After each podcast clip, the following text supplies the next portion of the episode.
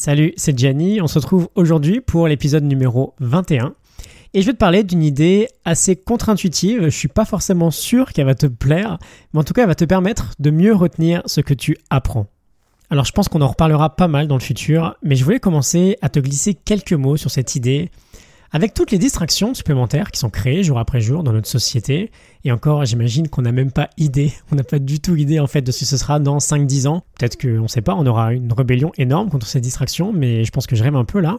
L'idée c'est qu'on a de plus en plus de mal à se concentrer et à mobiliser notre attention, et donc du coup on fait du multitâche. Ok, on est d'accord là-dessus. Il y a quelques jours je t'ai parlé de ce phénomène, tu peux aller euh, réécouter l'épisode numéro 19 si tu l'as manqué.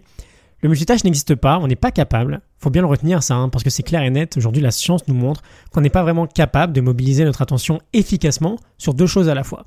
Et donc, ce qui se passe en général, c'est que lorsqu'on apprend quelque chose, bah, comme souvent on fait quelque chose d'autre en même temps, on vise la facilité. Et c'est peut-être ce que tu fais quand tu révises ou quand tu te formes, mais en général, on consomme du contenu de la manière la plus simple possible. Je pense que tu es d'accord. On regarde une vidéo, c'est facile de regarder une vidéo. On écoute un épisode, c'est facile d'écouter un épisode. Et on se dit à chaque fois, ah mais c'est super intéressant ce qu'il dit. Euh, et voilà, on, pense qu'on le mémorise, mais en fait on passe à autre chose très rapidement et on l'oublie. Quand on relit nos fiches, un autre exemple, bah, c'est très facile de lire une fiche, de juste relire une fiche. Et on se dit tout le temps, euh, oui c'est bon, ça je m'en souviens, euh, et on passe à autre chose aussi. Sauf que tu t'en doutes, bah non, c'est pas du tout aussi simple que ça. Et aujourd'hui, je voulais te parler d'une idée qui se développe beaucoup dans le milieu de l'apprentissage. On la retrouve dans plusieurs livres, je te mettrai des liens euh, vers les morning notes de ces livres dans la description du podcast.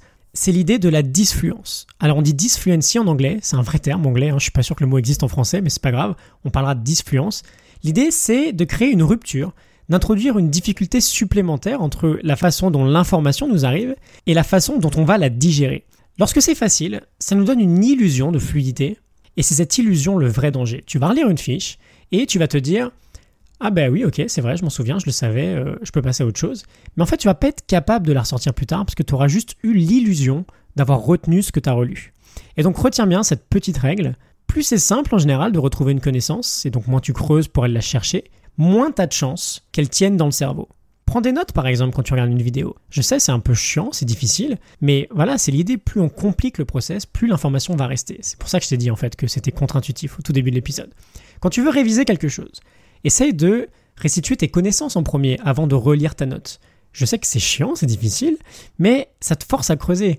Et garde bien ça en tête, si tu révises ton bac ou tes partiels par exemple, relire juste ces notes, ça sert à rien, ça te sert quasiment à rien, ça te donne juste l'illusion de savoir. Et si tu cherches à restituer tes connaissances avant de les relire, bah là tu vas te rendre compte d'une part de ce que tu sais ou de ce que tu ne sais pas, mais surtout tu vas optimiser tes chances de retenir quand tu feras ta relecture ensuite. Et tu peux même rendre le truc encore un peu plus difficile que ça, tu peux relire tes notes et tu peux reprendre des notes juste derrière pour euh, te donner des chances de mémoriser encore un peu plus. Une autre idée, souvent on euh, tape sur le clavier. Mais c'est un peu plus facile de taper sur le clavier que d'écrire avec un crayon. Et bah, ce qui se passe, c'est qu'on montre aujourd'hui que quand on écrit avec un stylo sur une feuille, on retient mieux que quand on tape sur le clavier. Tout simplement parce que c'est plus difficile d'écrire avec le stylo sur une feuille. Voilà, donc je vais te laisser avec ça pour aujourd'hui. Je te laisse un peu réfléchir là-dessus. Si jamais euh, tu as des gens dans ton entourage qui ont des partiels ou qui ont le bac à réviser, N'hésite pas à leur parler de cet épisode. Je pense que ça pourra les aider. Je suis vraiment pas convaincu que ça va leur plaire parce que forcément cette idée elle est plutôt désagréable. Mais voilà, euh, comme je le répète, je te le dis souvent, mon but c'est pas de te plaire, mon but c'est que tu obtiennes un résultat. Bon ok j'avoue, euh, si ça peut te plaire en même temps, c'est plutôt sympa.